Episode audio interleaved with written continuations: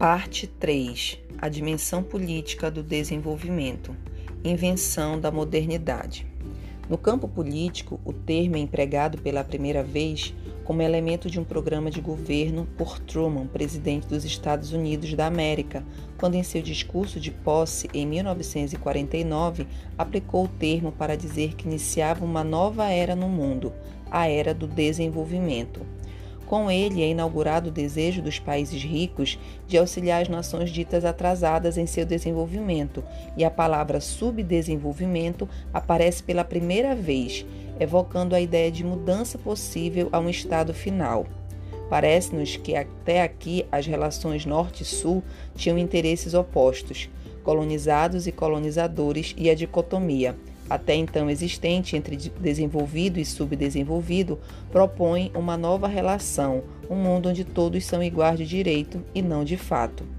O conceito de desenvolvimento é, ao longo do tempo, cada vez mais elaborado e sistematizado por vários campos do conhecimento científico, por exemplo, economia, sociologia, antropologia, ecologia, sendo colocado como um estado, um processo, um bem-estar, um progresso, um crescimento econômico, um crescimento humano e ou um equilíbrio ecológico. O desenvolvimento, desta forma, apresenta-se como uma rede de conceitos que podem estar diretamente associados ao conjunto de adjetivos traduzidos em expressões como local, integrado, sustentável, territorial, bem como endógeno e exógeno, a depender das forças propulsoras, internas ou externas, global, regional, local, da escala geográfica e ainda humano, econômico, político, ambiental, a depender das dimensões sociais. Do ponto de vista da dimensão política, podemos analisar o conceito de desenvolvimento com base em três perspectivas analíticas: desenvolvimento como produto do mundo ocidental, desenvolvimento como mecanismo de cooptação política do capitalismo e do socialismo e desenvolvimento como orientação teórica. O desenvolvimento como produto do mundo ocidental Nessa perspectiva, a meta do desenvolvimento é uma sociedade industrial urbana, cujo moderno é medido de acordo com o nível de industrialização e urbanização da sociedade.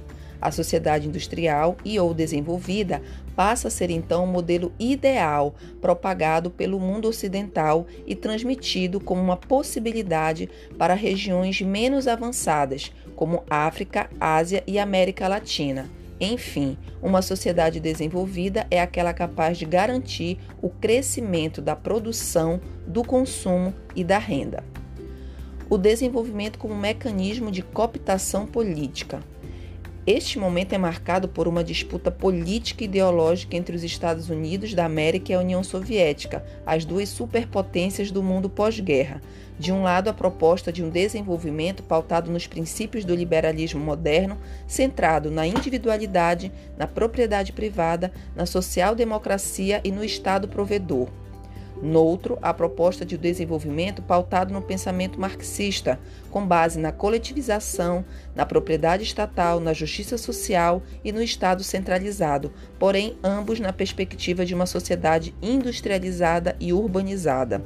O resultado dessa disputa ideológica proporcionou o surgimento do estado de bem-estar social, que assume a responsabilidade imediata do bem-estar de seus cidadãos, por meio de uma gama de serviços, tais como saúde, educação, previdência e habitação, entre outros. E, por fim, o desenvolvimento como orientação teórica, e nesse conceito, existem três orientações teoricamente contrastantes do conceito de desenvolvimento nas ciências sociais. A primeira é centrada na teoria da modernização das décadas de 50 e 60, que advoga sobre os efeitos benéficos do capital, da ciência, da tecnologia e da capacidade gerencial para promover o desenvolvimento. A segunda orientação ocorre por volta da década de 60 e 70 com a teoria da dependência, cujo principal argumento consiste em afirmar que, que as raízes do subdesenvolvimento estão na conexão entre dependência externa e exploração interna, e não sobre uma suposta falta de capital, tecnologia ou valores modernos. E a terceira ocorre na década de 80 e 90 com o pensamento pós-estruturalista Para esses cientistas sociais, o desenvolvimento é um instrumento de dominação das sociedades ocidentais do primeiro mundo para os países do terceiro mundo. Independente da categoria de análise, o desenvolvimento, na perspectiva da dimensão política, apresenta-se ao mesmo tempo como uma ideologia e uma utopia do mundo ocidental.